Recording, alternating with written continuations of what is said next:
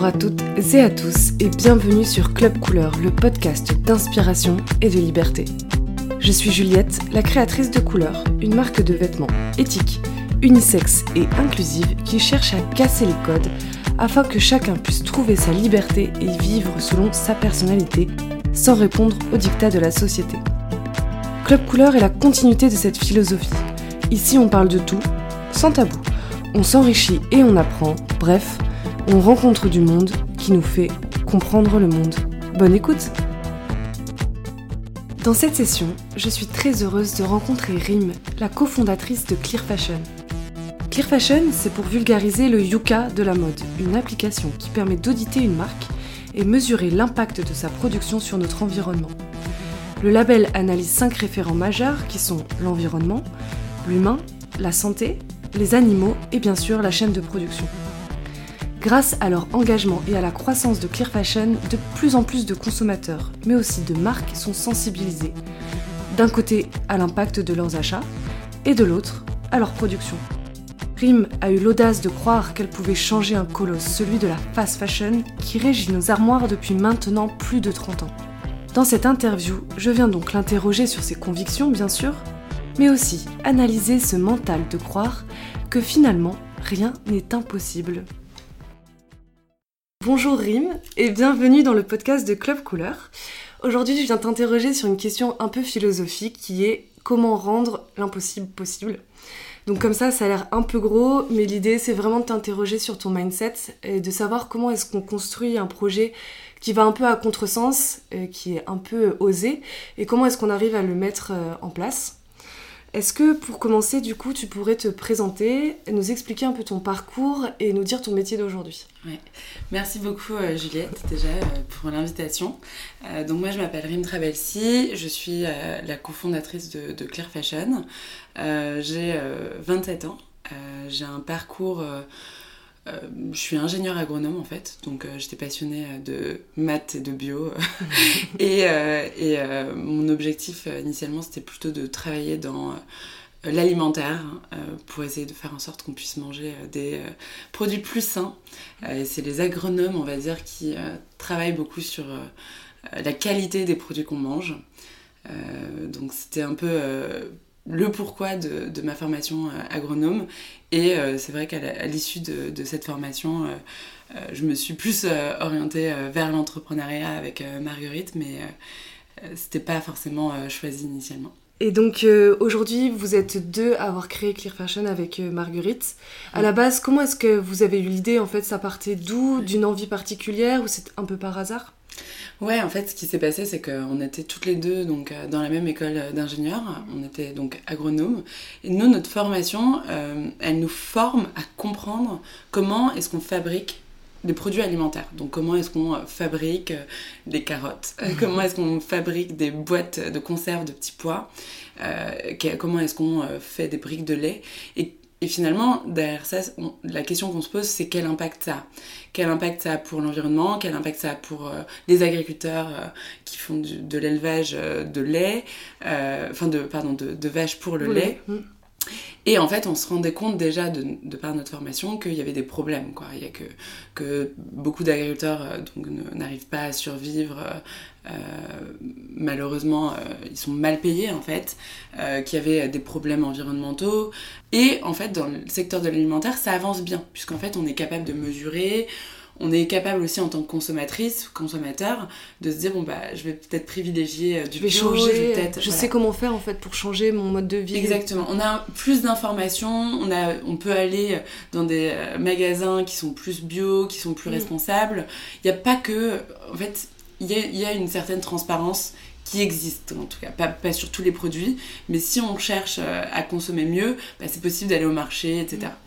Euh, et un jour, avec Marguerite, on s'est dit, mais en fait, euh, on achète aussi des vêtements, puisqu'on aime beaucoup la mode, on, on achète des vêtements, on se pose beaucoup de questions pour mieux consommer dans le secteur alimentaire, dans les cosmétiques, mais qu'est-ce qu'il en est en fait dans le secteur de la mode? En fait, on sait même pas où sont produits nos vêtements. Mm. Et quand on entend euh, parler euh, du Rana Plaza, du fait qu'il y ait des, gens qui sont morts en fait dans certaines usines, on se dit juste mais en fait on est dans on vit dans un monde. Aujourd'hui nous on a le choix en tant que occidentale de, de mieux consommer, d'acheter, etc. Mais en fait, c'est un monde où il y a aussi de l'esclavagisme moderne, Mm. c'est un monde où il y a aussi du travail infantile, c'est un monde où il y a dans certains pays finalement euh, énormément de pollution qui est un peu euh, causée par nous. Et donc là, on se dit, en tant que consommateur, on doit être responsable aussi. Et euh, pour ça, il nous faudrait savoir quelles sont les marques qui sont les plus éco-responsables, éviter peut-être celles qui ne le sont pas. Et c'est de cette manière qu'on va pouvoir faire changer les choses, parce qu'en fait, euh, en tant que consommateur, on peut euh, euh, faire changer le marché. quoi. C'est en fonction des de, de, de ce qu'on dépense. Si on met notre argent, notre argent euh, euh, si on, Aux bons endroits. aux bons endroits et si on soutient finalement les bonnes Mm. entreprises, c'est comme ça qu'on crée l'économie de demain. quoi. Donc Mm. c'était un peu l'idée. voilà. Et du coup, vous avez commencé à créer Clear Fashion pendant vos études ou toutes les deux, vous aviez commencé à travailler Alors en fait, euh, ce qui s'est passé, c'est qu'on a eu, euh, on était dans une spécialisation euh, d'innovation dans notre école et on s'est mis toutes les deux avec Marguerite, enfin en fait on était trois même au début et, et on s'est dit bah il faut qu'on bosse sur le sujet de la mode, il faut qu'on voit justement quels sont tous les enjeux de ce secteur-là euh, et qu'on propose une idée. C'était l'objectif, on va dire, de notre projet d'innovation. Et donc, ça- en fait, ça a commencé comme ça. C'est plutôt un projet étudiant où, euh, tu sais, les projets classiques où Ouais, euh, T'as bien. une idée, Mm. après tu, tu proposes une- un concept, tu le testes avec, en faisant une enquête que tu mets sur les réseaux sociaux, etc. Tes et, profs euh, t'accompagnent. voilà. Mais tu après, tu, tu reçois les réponses. Sauf qu'en fait, nous, ce qui s'est passé, c'est qu'on a reçu des réponses, mais beaucoup trop. On a reçu euh, des contacts de la. Enfin, on a beaucoup d'acteurs de, de, de l'industrie de la mode qui nous ont contactés, la Fédération du prêt-à-porter, l'Institut français de la mode. Il y a beaucoup de consommateurs qui nous disaient euh, il faut que vous le fassiez, on a besoin de cette application. Donc, Mm. en fait, on s'est rendu compte que Il y avait une demande. en il y avait une demande, euh, que finalement, euh, on était, enfin, il n'y avait pas de proposition, enfin, il n'y avait personne qui avait fait ça.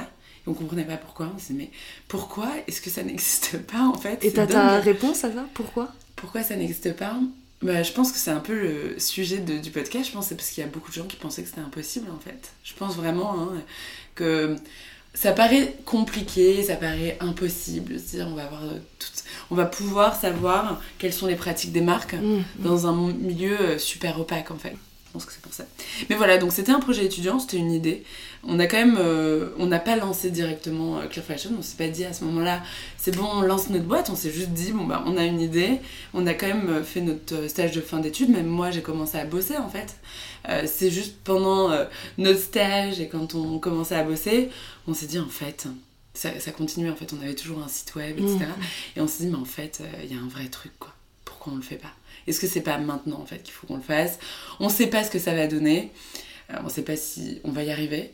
Mais euh, est-ce qu'il faudrait pas le tester à 100% en fait? On se met à fond pendant un an et on teste et on voit si ça marche, si ça marche pas. Et, euh, et puis euh, c'est le bon moment, on est jeune, on n'a Ouais. pas. Tu vois, on a- rien à perdre en fait. on n'a rien à perdre, on avait encore euh, notre mode de vie étudiant, donc on, on coûtait pas cher, quoi, tu vois. Et donc c'était le bon moment pour faire ce genre de choix, et on s'est dit, bon, bah, on a des potes qui, euh, qui vont faire le tour du monde, vas-y, nous, on va essayer de monter une entreprise.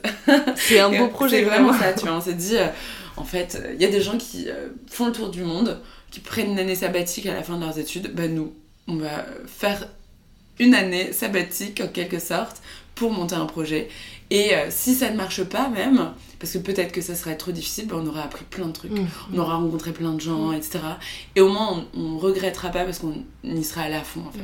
Mm. Plutôt que de le faire, parce que au début, on le faisait un peu en parallèle de nos activités. Du coup, on le faisait le soir, on faisait le week-end. T'es jamais à 100%, Mm. tu, tu, pas, tu réfléchis C'est pas lourd, de la même manière. t'as c'est envie, lourd. quand- surtout quand t'es jeune, t'as quand même envie Ouais. de passer du temps avec tes amis, de voyager, de découvrir des choses. C'est ça, ça nous prenait beaucoup Ouais. de temps, c'était un peu frustrant quoi. Et c'est que ensuite en fait qu'on a, c'est que quand on a, on s'est dit euh, c'est lourd justement de faire tout en parallèle. Viens, on, on- on se prend une année de janvier à décembre. Si d'ici décembre on n'est pas capable encore de se rémunérer, de et de, de si on n'a pas validé euh, le fait que c'était un projet qui avait du sens Mm. Et qui était utile, etc. euh, on arrête et on repart en fait, euh, voilà, Ailleurs. dans, ma, bah, dans ma boîte de conseil. Marguerite trouve un taf, y a Mm. pas de souci quoi. En fait, là, ce qui est intéressant, je trouve, dans ce que tu dis, c'est que on sent que c'est des petites billes en fait qui vous ont fait vous rendre compte que en fait il existait, enfin c'était possible de faire quelque chose et que les gens étaient demandeurs. Mhm. Mais est-ce que au contraire t'as eu aussi quand tu présentais ton projet ou quand tu pitchais un peu, je suppose que t'as dû pitcher, Mhm. des gens qui t'ont dit arrêtez-vous là, ça sera jamais possible, Mhm. et même euh, vous dire euh, vous dire euh, non mais ça va pas, tu, tu vas changer la fast fashion ou le- la manière dont les gens consomment, euh, tu t'attaques à des gens puissants, c'est- pas possible, ça changera jamais. Ouais, bien sûr.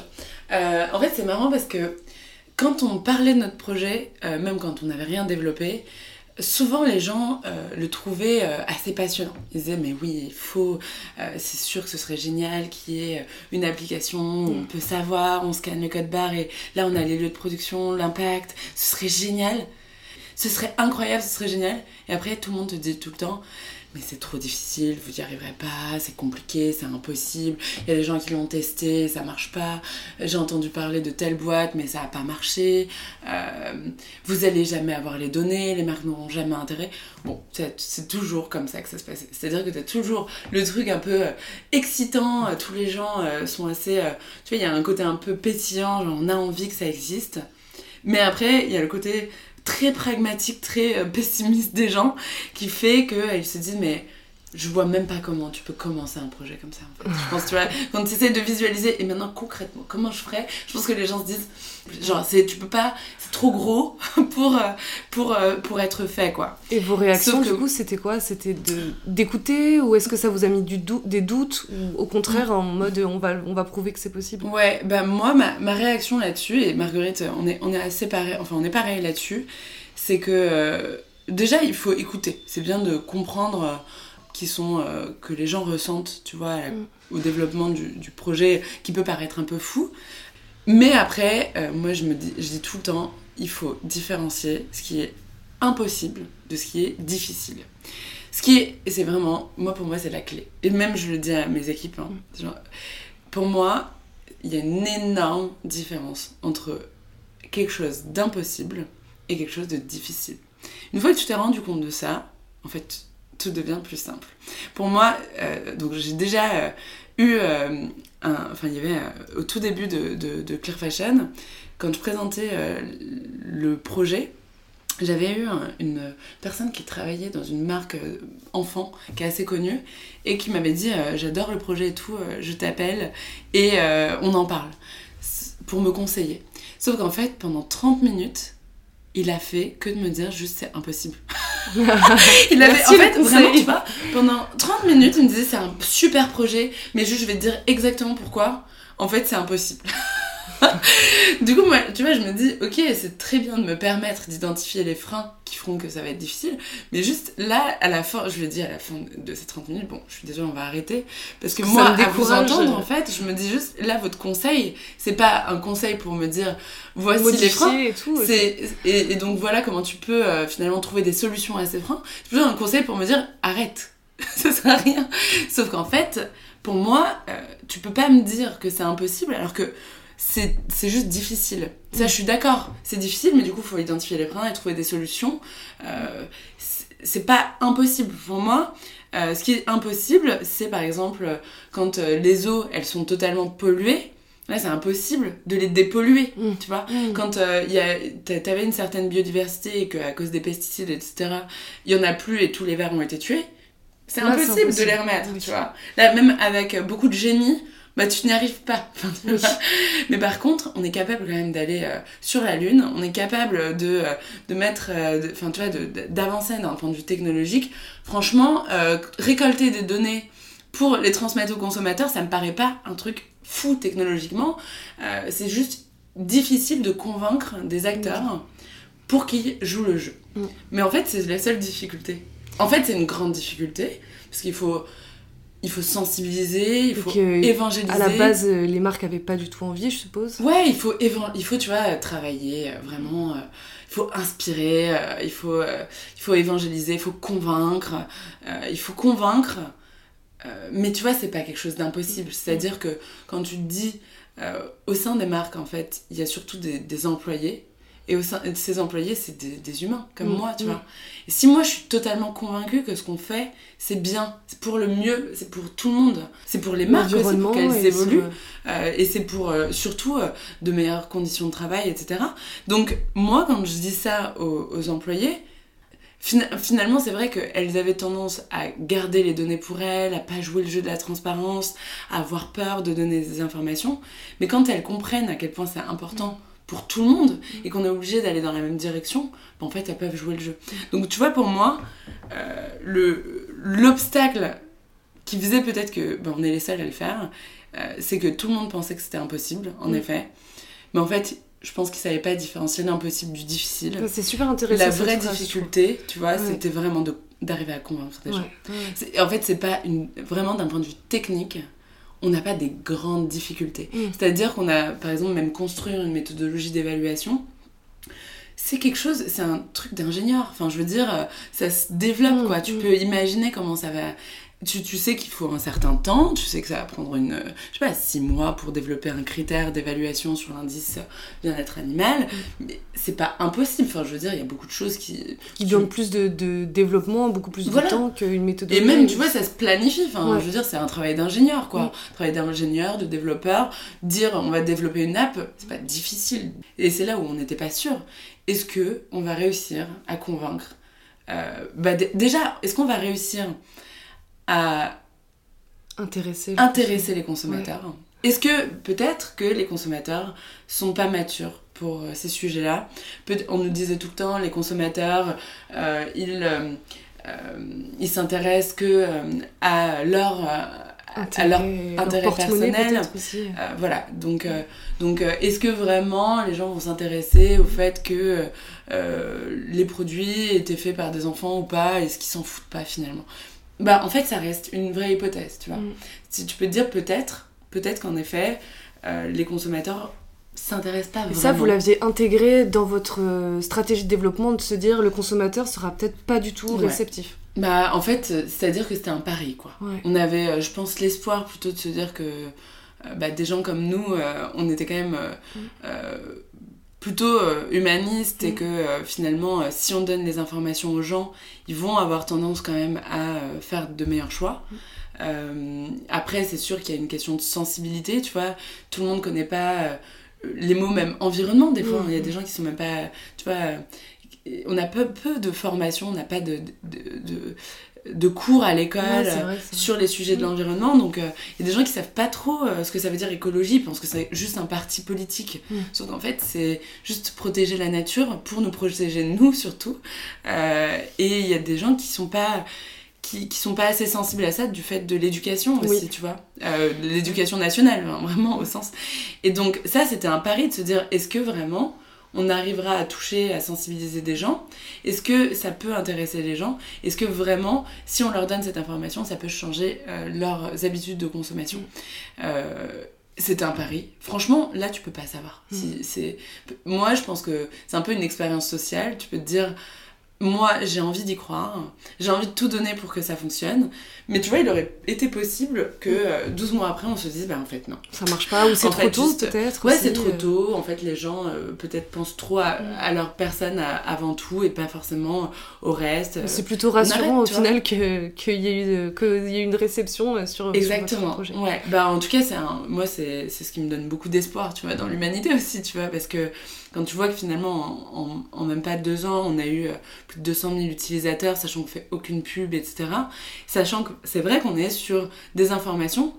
euh, qui ne concernent que, euh, on va dire, l'intérêt général, quoi. Mm. C'est pas pour ta personne, c'est Mm. pas avec l'application que tu vas savoir euh, quels sont les vêtements les moins chers, Mm. tu vois. Là, c'est vraiment pour essayer de faire en sorte que les conditions de tra- travail soient meilleures, pour essayer de, de, de choisir des vêtements qui soient plus éco-responsables, plus écologiques. Donc finalement, euh, ouais, avoir 200 000 utilisateurs, ça donne beaucoup d'espoir, Mm. tu vois, sans avoir de la pub. Donc ça, c'est le premier truc. Euh, et après, du côté des marques, bah, c'est est-ce que on, on va réussir à convaincre les marques pour euh, qu'elles nous partagent Mm. leurs pratiques? Comment on va faire avec des marques qui n'ont pas intérêt à les partager parce qu'elles font pas forcément des choses bien Comment on va travailler avec ça. elles? Et ça, c'était le gros enjeu. Tout le monde disait, mais personne. Et du coup, est-ce que vous vous êtes pris parfois des mails ou des, des, je sais pas, des messages de marques justement qui disaient non mais ça va pas du, enfin vous me retirez de votre application, je veux Ah pas oui. y être, euh, Mm. euh, c'est hors de question qu'on voit ces notes là sur moi. Et est-ce que du coup, dans ces cas-là, tu dois supprimer la marque? Ou- Ouais, alors en fait, on a eu ça deux fois. On a, euh, on a une marque euh, qui. euh, en fait, carrément, elle nous a envoyé une lettre recommandée par son avocat. euh. Oh putain. Moi, tu vois, genre, je, me- je me dis au quotidien, on fait quand même un taf qui vise quand même à informer les consommateurs. On reçoit plein de messages de gens qui nous disent merci de tout ce travail, de vulgarisation, euh, d'information, etc.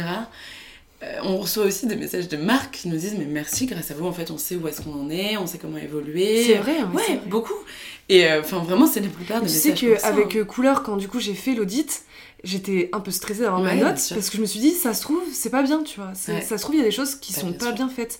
Et quand tu reçois ta note et tu te dis, ah, au moins là, bon, ça c'est bon, j'ai bien fait, ça va falloir que je vois avec mon fournisseur comment on peut changer les choses. Exactement. Et tu, tu sais pas en fait. Et quand tu reçois ta note, tu dis, bon, je sais à peu près où me diriger, comment j'améliore, Ouais. comment je change des choses. Bah, c'est vrai qu'on est. Ça, ça peut faire peur dans le sens où, en fait, les consom- vous découvrez en tant que marque les notes au même moment Oui, que que les consommateurs. Vous Ouais. n'avez pas de droit euh, supplémentaire, genre un droit de je regarde avant et je décide si je mets ou pas. Non, il Mm. n'y a pas de. Non. On est un acteur de transparence, donc euh, si euh, une marque euh, joue le jeu de son évaluation, en fait, elle doit accepter de découvrir en même temps que les consommateurs. Après, vous, pouvez toujours euh, mettre à jour vos données si jamais il y a des nouveautés, etc. quoi. Mais oui. Donc en fait on a beaucoup de messages de la part de marques qui nous disent mais merci au moins je sais où est-ce que j'en suis Euh, je vais pouvoir faire évoluer des fois on a des marques même qui sont pas très bien notées mais qui nous disent merci grâce à vous je vais pouvoir enfin négocier des vrais budgets pour faire des audits, pour choisir des matières. Enfin, c'est un truc que je peux montrer à la direction qui s'en foutait de mes sujets avant parce qu'en fait, eux, ils pensaient qu'au style, blablabla. Mais maintenant qu'on a ces notes, c'est devenu une urgence. Et bah, tant mieux, Ouais. tu vois, c'est génial. Mais t'as aussi ce genre de marque bon, bah, qui m'envoie des recommandés euh, pour me dire on va porter plainte contre vous, en gros, vous dévalorisez notre marque, etc. Et, Et- tu vois, moi, ça me fait toujours un choc. Je me dis, mais putain, c'est fou, quoi. Surtout que Tu travailles pour euh, la planète, enfin pour un ensemble. Moi, j'ai aucun partie, intérêt, en fait. tu vois, à dévaloriser une marque ou quoi que ce soit. Enfin, moi, je, je veux juste euh, qu'on informe les consommateurs pour leur permettre de prendre des bonnes décisions. Que les marques qui sont euh, éco-responsables, bah, ça leur... Enfin, en fait, que, que les gens le sachent, tu vois. Qui, font de, qui sont en cours de progression, que les gens le sachent. Et que les marques qui ne... Ne, ne, ne, font rien encore ou sont très en retard, bah, qu'ils qu'ils Mm. prennent conscience du fait qu'ils soient très en retard et qu'ils mettent en place un truc pour faire changer les choses rapidement, quoi. Mm. Quand je reçois ça, je me dis juste, ah ouais, en gros, euh, on est vraiment euh, sur... euh, je, je me dis, c'est fou qu'on puisse même m'attaquer, tu vois. Parce que j'ai l'impression que ce qu'on fait, c'est quand même pour le mieux. Et vous le Et retirez quand c'est comme ça, vous êtes obligé Non, en ou- fait, du coup, euh, moi, je, suis toujours dans la discussion. En fait, du coup, j'appelle l'avocat, j'appelle la marque, et je leur dis, bon, je comprends même pas pourquoi vous m'attaquez. Je suis choquée. je suis choquée. Enfin, je veux dire, on est, nous, on, on discute avec les marques. Moi, je suis toujours très fair play. C'est-à-dire que si vous me dites, je suis pas content, je veux bien l'écouter. C'est normal que vous soyez pas content, c'est normal, il n'y a pas de souci. Maintenant, est-ce qu'on est d'accord sur le fait que c'est normal qu'on existe? Oui, enfin, il faut qu'il y ait un Et acteur vous, en tant qu'individu, est-ce que vous achèteriez votre marque si vous voyez ça Ouais, en est-ce qu'en tant qu'individu, vous trouvez que c'est c'est Mm. bien ce qu'on fait? Est-ce que en tant qu'individu, vous trouvez, vous trouvez pas qu'il y a un problème au sein de votre marque? Mm. Et ben en fait, ils te disent oui. Après, ils te disent oui, mais ça dévalorise notre marque. Mm. je dis oui. Il va travailler pour. mais du coup, voilà, moi, je, je, je veux bien, euh, je veux bien euh, qu'on qu'on vous accompagne grâce à nos évaluations. On vous accompagne à vous améliorer. On peut même vous mettre en relation avec des boîtes de conseils partenaires qui puissent vous accompagner. Mais par contre, m'attaquer pour, euh, pour euh, dévalorisation, euh, ça, diffamation, en fait, c'est- Franchement, c'est pas fair play. Et puis de toute façon, ils peuvent pas gagner. Donc après, vous pouvez m'attaquer, euh, vous pouvez m'attaquer, mais c'est la vérité, c'est des vraies voilà. informations. Est-ce que, est que je dis quelque chose de faux? Non, en fait, il n'y a rien de faux. Donc vous pouvez m'attaquer, mais vous n'allez pas gagner, en fait. C'est la, enfin, c'est la vérité. Si, Oui. si c'était pas la vérité, vous avez la- les moyens de, de, de nous donner euh, d'autres informations. Et nous, on les prend en compte. Donc, euh, jouez le jeu, dites-nous la vérité dans ce cas-là, dites-nous vos pratiques et on met à jour. Par contre, euh, vous pouvez pas dire que si on dit que vous n'avez pas de pratique éco-responsable, euh, que c'est faux. Vous- si vous avez la possibilité de nous les envoyer, quoi, tu Ouais. vois. Et en fait, souvent, ça se passe plutôt bien, ils retirent leur truc euh, d'avocat. Oui, ils comprennent que Et- de toute manière. euh, Voilà, après moi je leur propose quand même deux solutions. Je leur dis soit moi ce que je vous conseille c'est de continuer euh, à vous faire évaluer euh, par Clear Fashion, d'accepter qu'il y, ait, euh, qu'il y ait les notes sur l'application. Par contre, si vraiment vous voulez pas qu'il y ait les notes, je peux vous proposer une solution de déréférencement. Par contre, il va y avoir écrit sur l'application, il y a une affiche Oui. en fait, où il y a écrit cette marque a souhaité se déréférencer en telle date. Parce que nous, Comme ça, au moins, t'es transparent. euh, Si tu joues le jeu de la transparence. Exactement. c'est à 100%. Moi, j'ai des consommateurs qui ont déjà regardé, demandé à ce que votre marque elle soit référencée sur l'app. J'ai des consommateurs euh, qui l'ont déjà vu. Ce serait trop bizarre Oui, c'est clair. que l'on supprime la note. Et même pour vous, votre légitimité et le, fait que. Parce le, la- les consommateurs doutent toujours de. Sais, on a toujours ce truc est-ce que c'est pas payé Est-ce que Ouais. est-ce qu'ils sont influencés ou pas Donc c'est sûr que si tu retires une si marque, ça, tu perds sûr. en crédibilité. Et puis, c'est. En fait, si je commence à retirer une marque, en fait, pourquoi est-ce que toutes les marques qui ont pas des bonnes notes euh, retireraient Oui. pas leur marque, tu vois? Donc, en fait, moi, ce que je propose, c'est, je dis, il vaut mieux que vous gardiez vos notes et que vous les mettiez à jour, que vous mettiez en place un plan d'action rapidement pour évoluer euh, et mettre en place de, bah, de meilleures pratiques. Si par contre vous insistez, c'est trop important pour votre image de marque, pour vous déréférencer, bah en fait on a un écran qui s'affichera sur votre marque qui dit nous avons évalué en telle date la marque et la marque a souhaité en telle date Mm. se déréférencer. Basta. Ouais, c'est une bonne. euh, Donc, euh, et même je crois que maintenant, mais euh, si vous souhaitez en savoir plus sur les pratiques de la marque, n'hésitez pas à la contacter sur les réseaux sociaux, etc. Parce qu'en tant que consommateur, vous pouvez aussi continuer à leur demander. Nous, en fait, c'est juste qu'on veut pas avoir de problème. Parce qu'en fait, si on, on nous attaque, après, euh, en fait, les avocats, ça coûte super cher. Et les marques, même si elles savent qu'elles vont pas gagner, elles t'attaquent juste pour te prendre de la trésorerie. Et que t'aies peur, euh, Ouais. que tu prennes peur. euh. Bah, même si tu vois, sans avoir vraiment la notion de peur, c'est juste que, en fait, pour avoir une défense, euh, il faut- en fait, t'as des marques qui sont spécialisées là-dedans. C'est-à-dire qu'elles vont vraiment attaquer des concurrents, des fois, parce qu'elles ont plus de budget, elles vont avoir des avocats, et les, les petites entreprises, elles en ont pas des avocats. Et un avocat, ça coûte 200 euros l'heure. Mm. Donc, assez rapidement, tu peux te retrouver euh, sans plus d'argent. Et en plus, c'est les procès, ça prend beaucoup de temps, donc tu te retrouves pas, en fait. Ça, Mm. te fait, ça te fait ralentir, euh, ça te Mm. coûte très cher, en fait. Mm. Même si tu gagnes à la fin, mais en fait, gagner à la fin quand t'as plus d'argent et que t'as arrêté ta boîte, Ça a en plus trop Ça d'intérêt. a plus de sens, quoi. Et justement, du coup, euh, Clear Fashion, vous l'avez créé, bah, comme tu le dis, pour euh, lutter contre les mauvaises pratiques, un peu aussi pour. euh, Enfin, on englobe avec la fast, la fast fashion. Est-ce que tu trouves que les pratiques, elles changent Ou est-ce que, au contraire, la fast fashion, elle a encore beaucoup d'avenir? Mm. Parce que tu vois, je trouve qu'en ce moment, il y a un gros paradoxe sur les réseaux sociaux, c'est que tu vois des gens qui sont plus engagés, de plus en plus engagés pour une mode responsable, t'as plus en plus de marques éthiques. Mm. Et à côté de ça, sur TikTok par exemple, tu vois des, des challenges où par exemple il faut trouver des, des dupes de Zara sur, sur AliExpress qui Mm. est pire encore que Zara. Mm. Et qui a, il y a. Enfin, je trouve qu'il y a vraiment Ouais, deux balances et Mm. on sait pas trop finalement qui va remporter euh, Mm. le combat. Je voulais avoir ton avis. Ouais. euh, Alors, mon avis là-dessus, c'est que c'est vrai que moi aussi je suis assez pragmatique et je pense que euh, il y a une évolution. Déjà, il y a une évo- évolution, euh, je pense, auprès des consommateurs. Il y a encore trois ans, euh, la mode éthique, c'était un peu euh, baba. Tu vois, jeu. Ouais, ou- t'avais un côté ouais. un peu, je sais pas, un peu, euh, un peu baba, Oui, un peu, euh, un Mm. peu, euh, tu t'as beaucoup d'a priori. Mm. Baba, euh, très cher, Trop euh, simple. Enfin, trop simple ou pas assez de références produits, Ouais. des sweats et des t-shirts. Mm. Et ça, ça a évolué quand même.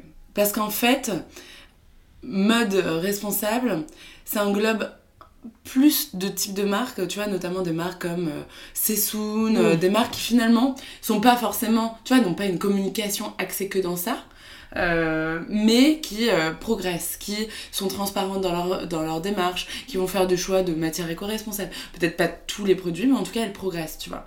Donc ça, je pense que ça fait que les consommateurs sont aussi... Le, le fait que le marché change fait que les consommateurs ont une- des a priori moins...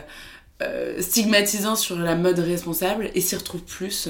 Et donc, je pense que le marché des consommateurs qui sont plus éco-responsables grandit. Et en plus de ça, je pense que ben, le fait qu'il y ait des solutions comme nous, comme euh, des médias qui en parlent, mm.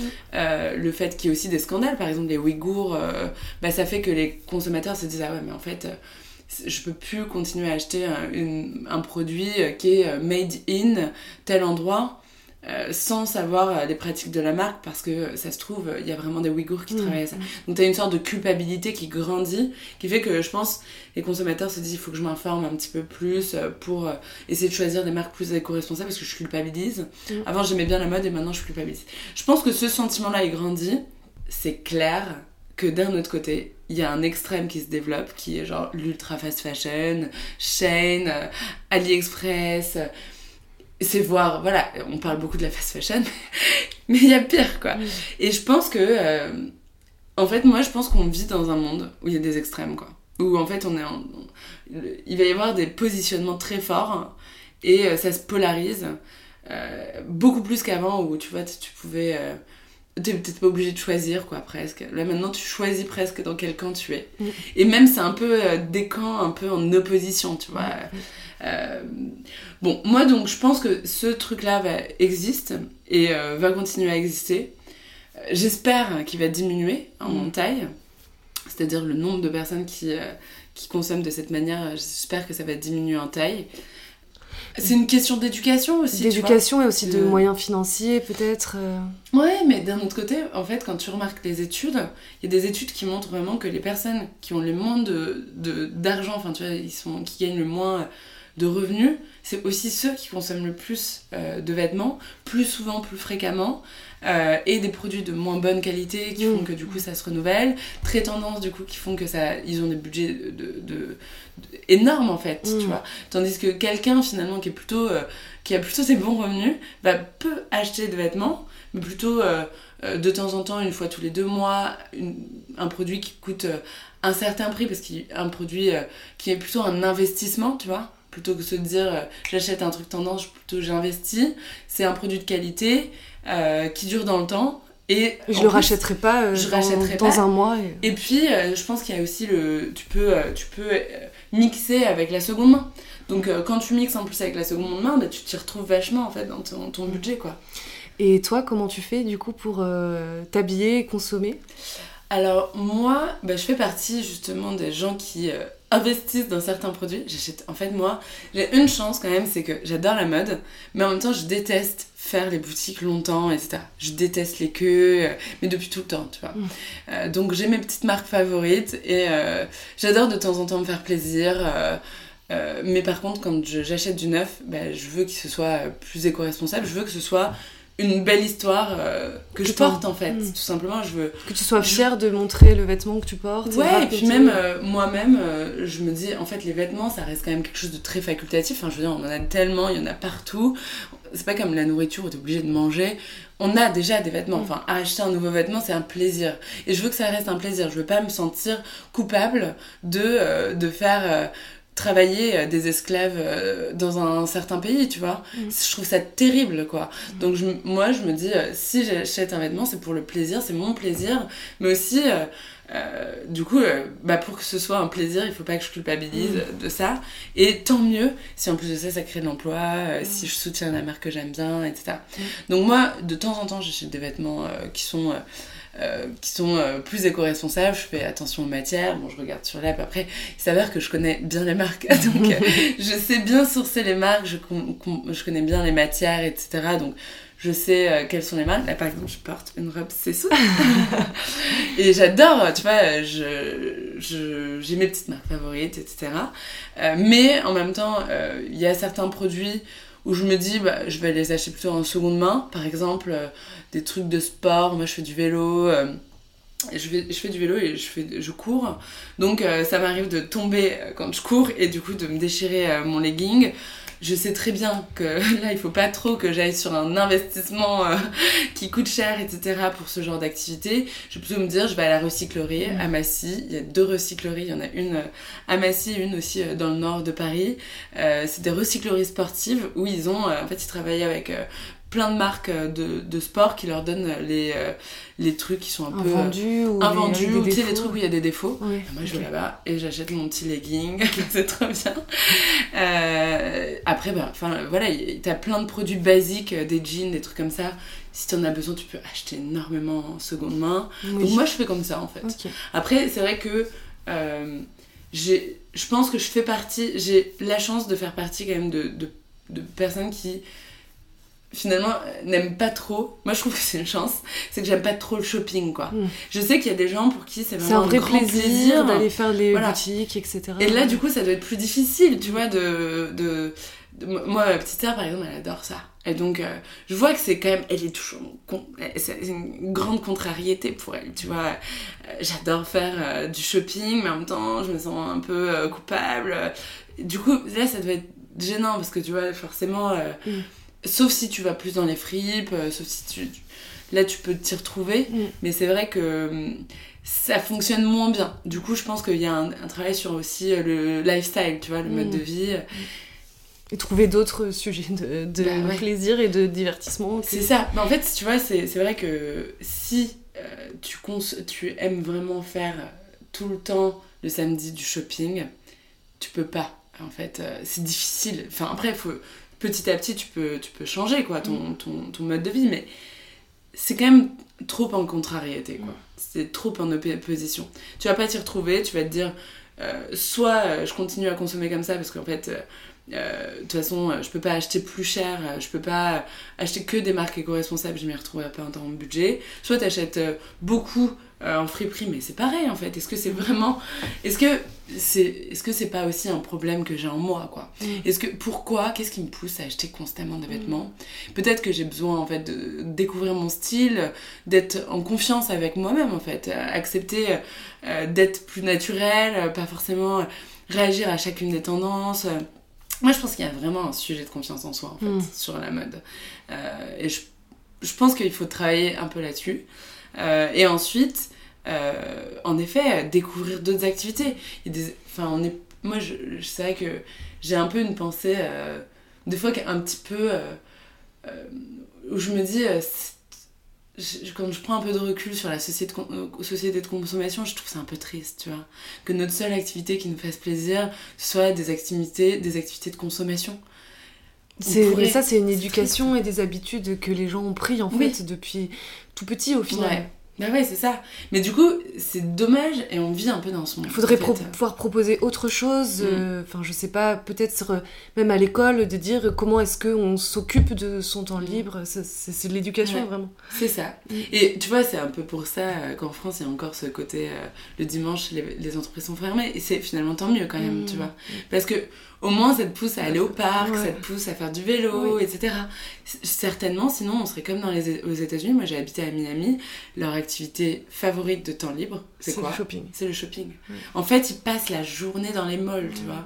En fait, je pense qu'aussi, quand tu veux acheter des, des vêtements, euh, on va dire, neufs, éco-responsables, t'as un certain prix. Mm. Et ce prix-là te permet aussi de repenser le Mm, truc. mm, Tu mm, vois mm. En fait, finalement, c'est c'est ça qui est vachement bien, c'est que ça, fit ça, ça tombe bien. Parce qu'en fait, comme le prix, il est juste, il est quand même, on va dire, du coup, une- moi, une robe, bah, elle va pas être à 10 euros. Mm.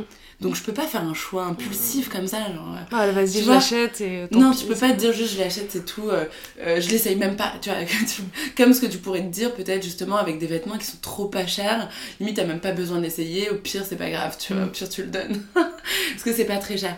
Et c'est finalement, c'est pour ça que c'est bien aussi qu'il y ait un juste prix pour la juste valeur du vêtement.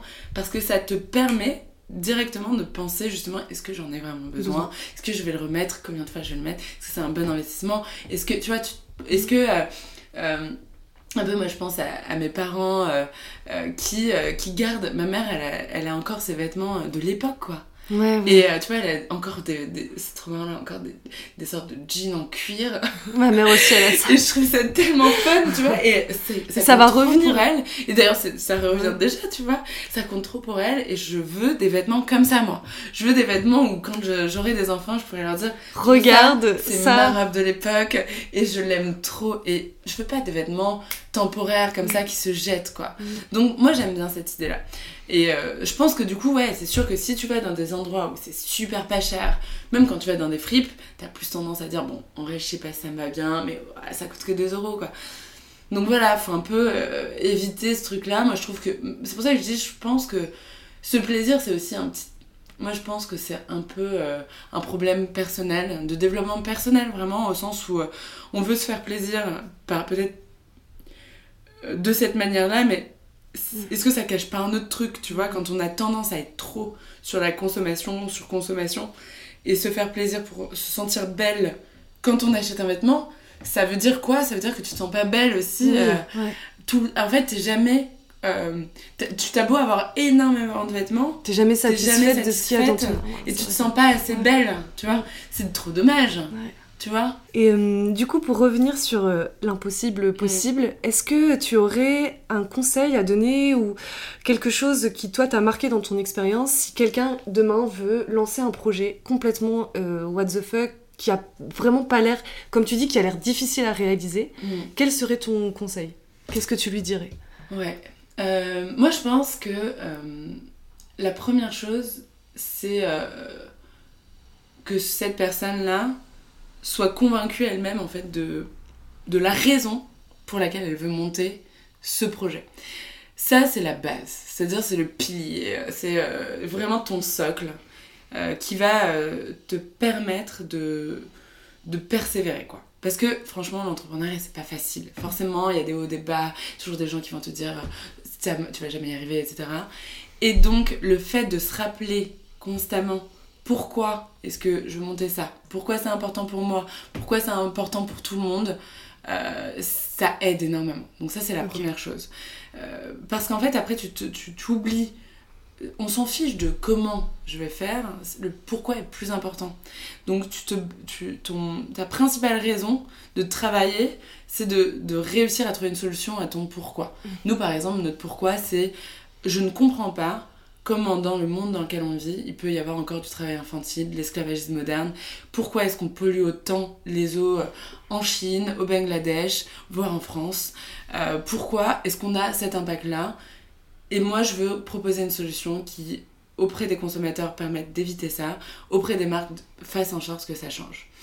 Maintenant, la solution, tu vois, ça, c'est ce qui me pousse et à chaque fois, même quand quelqu'un me dit c'est pas possible, je me dis ouais, mais en fait, ce problème il existe toujours.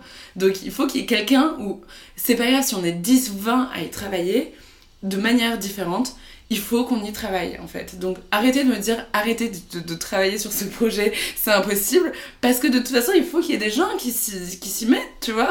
Et si on s'y mettait tous justement, et, du coup, essayons plutôt de trouver des solutions, essayons de trouver la manière de le faire, rendant les choses faisables, possibles.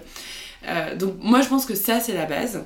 Ensuite, je dirais que euh, il faut pas être trop attaché à euh, le comment. Donc, euh, par exemple, moi, au tout début, je me disais, l'idéal, ce serait qu'on ait des étiquettes dans les magasins, convaincre des marques pour qu'elles affichent les étiquettes euh, avec nos notes. En fait, c'était un peu une mauvaise idée pour commencer, tu vois. Euh, finalement, l'application, c'était une meilleure idée. Au début, on, on, avait une vision très environnement aussi. On a ajouté les critères sociaux, etc. par la suite. Mais parce que, bah, en fait, on n'était pas attaché à notre idée de base. On voulait juste répondre à on va dire, à notre problématique. Euh, et quand on nous fait des retours et qu'on les trouve pertinents pour justement enrichir notre idée, ben on peut changer en fait. Ça, il n'y a pas de problème. Donc ça, c'est justement ne pas être trop attaché à son projet. Euh, Se dire qu'il peut changer, que c'est pas grave. Et... Le plus important, c'est de le rendre euh, le plus pertinent, enfin, de, de construire la meilleure solution qui répondent à ton pourquoi. C'est ça, pour moi, qui est le plus important. C'est pas s'attacher bêtement à un projet. J'ai développé tel truc, je reste dessus bêtement et j'essaie de. Tu vois, si ça marche pas, ça marche pas. Et après, le troisième conseil, je pense, c'est juste le truc le plus important c'est. T'es pas obligé de tout connaître, euh, d'avoir tout vécu, d'avoir une expérience de dingue. Nous, euh, on est dans le secteur euh, de la mode depuis seulement la création de Clear Fashion, c'est-à-dire qu'on était dans l'alimentaire avant. On n'avait jamais voulu être entrepreneur, on n'a pas eu de formation entrepreneuriat mm. et on le et on l'a appris. on n'a jamais fait vraiment du, de la tech, tu vois, du développement, et on l'a appris sur le tas. En fait, pour moi, euh, tant que tu as confiance dans tes capacités d'apprentissage, en fait, tu peux tout apprendre. Moi, je pense que dans, en France, par exemple, dès le début, euh, tu vois, quand on est enfant, on te dit c'est quoi le métier que tu veux faire? Et après, on te met dans une case. Ah, du coup, toi, t'as fait une école de commerce, tu vas faire ça. Euh, toi, t'as fait ingénieur, tu vas faire ci. Toi, t'as un, je sais pas, t'as fait euh, des lettres, tu peux pas faire ça, quoi, tu vois. Et comme si ta formation faisait ton identité. Mais pas du tout. Ta formation fait juste une façon de penser ça te permet de savoir comment tu fonctionnes, tu réfléchis, mais tu peux apprendre tellement d'autres choses, quoi. Et, c'est super intéressant ce que tu dis parce que justement ça rejoint le thème de notre, de notre conversation sur l'impossible possible. Mm. En fait, c'est vraiment l'impossible, c'est ce qu'on te met dans ta tête, c'est ce qu'on t'apprend. C'est mm. si on te dit ah t'as été ingénieur, c'est impossible, par exemple que tu travailles dans la mode. Et en fait, c'est des barrières qui se mettent pas par les autres ou par, par toi-même. Ouais, par toi-même et un peu par les autres. Parce qu'en fait, c'est un peu comme ça que fonctionnent les gens, tu vois. Mm. Les gens, ils disent, bon, bah, je suis ingénieur. En fait, tu sais, ça fait partie de ton identité. En gros, tu dis, bon, bah, je suis ingénieur dans l'agroalimentaire. Mm. Ça n'a pas de sens d'aller dans le textile. Tu vois, les gens, ça paraît bizarre. Et toi-même, tu te dis, bah oui, euh, on, te dit tout le temps, c'est quoi ton métier plus tard, tu mm. vois comme si ça allait. Euh, comme si ta formation. Tu sais, c'est fou, hein, parce que c'est que 5 ans de ta vie, quoi. Ou ouais, c'est vrai, c'est vrai. je veux dire, moi, je trouve ça fou. Et je comprends pas, en fait. Moi, je comprends pas. Parce que je me dis, c'est 3 ans de ta vie. Tu vois, une vie, ça dure dans les 100 ans. Pourquoi est-ce que, genre, en 3 ans de ma vie, je vais, je vais faire comme si c'était mon identité, quoi? Non Tu sais, il y a une phrase euh, qui, moi, me marque à chaque fois, et quand on me demande qui tu es, souvent on va répondre bah, je sais pas je suis pharmacien je suis médecin je suis musicien. Mm. en fait moi j'essaie toujours de quand on me dit bah alors qu'est-ce que tu fais qui tu es j'essaie de me dire qui je suis bah, bah je suis Juliette déjà tu vois genre ne pas se définir par son métier, ce qu'on a tendance à faire euh. ouais c'est vrai. Mais même moi tu vois là en répondant au podcast du coup j'ai dit euh, j'ai 27 ans et je suis ingénieur agronome. Mais c'est vrai qu'en même temps une, tu vois une formation je trouve que ça c'est sûr, moi j'ai une pensée un peu ingénieur. C'est-à-dire mm. que je vais être euh, assez analytique, euh, euh, je vais je penser très filière. J'ai une certaine façon de penser qui vient de ma formation. Je pense que quelqu'un qui a fait du droit, elle a aussi une certaine façon de mm. penser. Mais ça n'empêche pas que tu puisses, tu vois, faire du droit et être peintre. Mm. Au contraire. écoute, c'est exactement ce que je défends avec couleur. Donc euh, franchement, ça me fait trop plaisir que tu dises ça. parce que c'est vraiment l'idée de se dire on peut être ultra extraverti et avoir des grosses angoisses existentielles, par mm. exemple, ou très introverti et avoir une créativité débordante. L'idée, c'est de pas s'enfermer dans des cases et justement de se dire que tout est possible. Et à partir du moment où ça fait partie de toi et que c'est ancré en toi, tente-le, tu vois. Ouais. Mais moi, je suis totalement d'accord et je pense que malheureusement, je pense que c'est pas quelque chose que beaucoup de gens pensent quoi. Mm. ou que la société surtout ouais c'est difficile bah, en fait c'est j'ai l'impression moi dans les discussions que j'ai avec mes amis euh, même qui sont tu sais en phase de réorientation et tout mm. moi j'ai des amis qui me disent moi je suis ingénieur agronome moi j'ai toujours eu comme rêve de travailler dans la culture les festivals et tout. Pourquoi tu le fais pas? Enfin je veux dire c'est pas parce que t'es ingénieur agronome que tu peux pas le faire. C'est juste en fait t'as as fait une formation qui te permet euh, voilà d'être ingénieur enfin qui permet de penser d'une certaine manière mais ça n'empêche pas que tu peux apprendre d'autres choses. Mm. Et la dernière question du coup que je pose à tous mes invités, c'est aujourd'hui, quel est ton plus grand défi? Que ce soit avec Clear Fashion ou par exemple un défi euh, créatif ou un défi de liberté, un mm. défi personnel.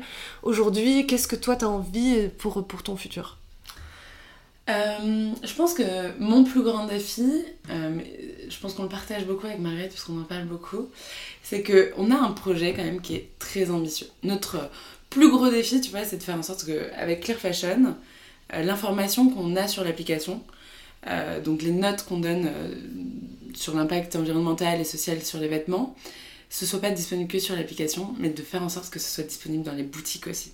Donc c'est de convaincre, tu vois, plein de marques au niveau France, mais au niveau aussi international, d'étiqueter leurs vêtements avec nos notes pour informer les consommateurs.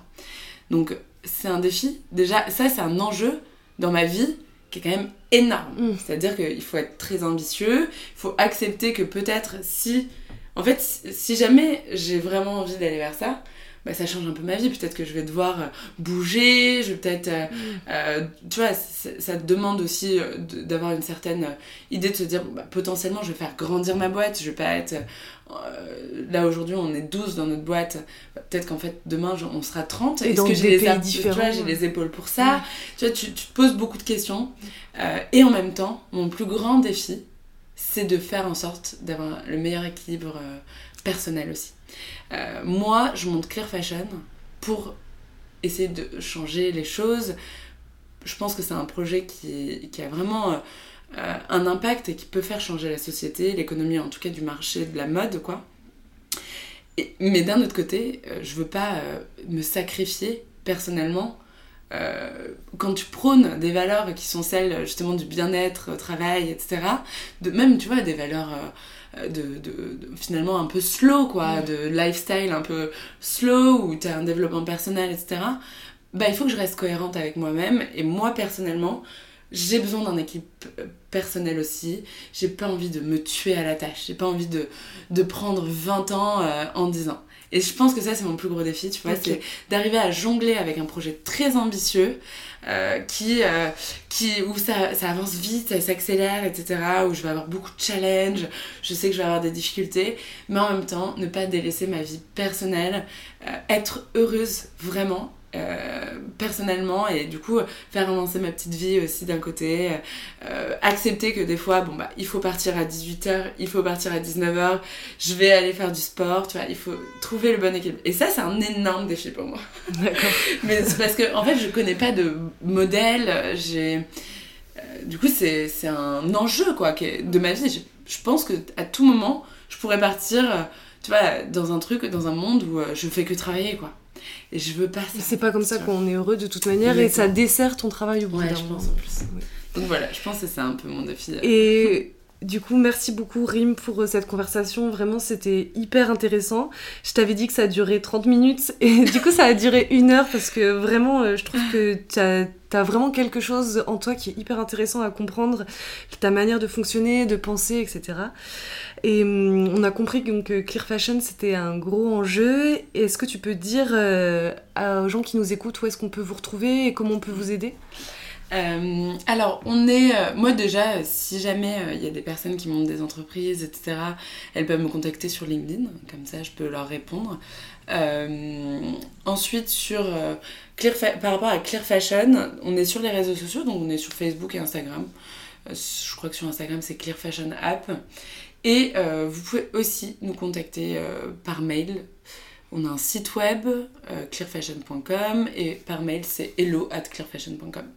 Donc si jamais... Euh, on va recruter des gens bientôt, là. Euh, donc, donc si jamais vous voulez, venir travailler avec nous en stage ou déposer des candidatures spontanées, c'est possible. il faut savoir un truc par contre, c'est que justement... En termes de choix de vie, on a décidé de quitter Paris pour vivre à Marseille s'est rapproché de la nature, de la mer, de la montagne et tout. Donc, euh, travailler avec nous, c'est travailler aussi à, Marseille. Quoi. Ok. Super, merci beaucoup Rim pour toute cette conversation. Merci à toi Juliette. Et voilà, Club Couleur, c'est terminé pour aujourd'hui.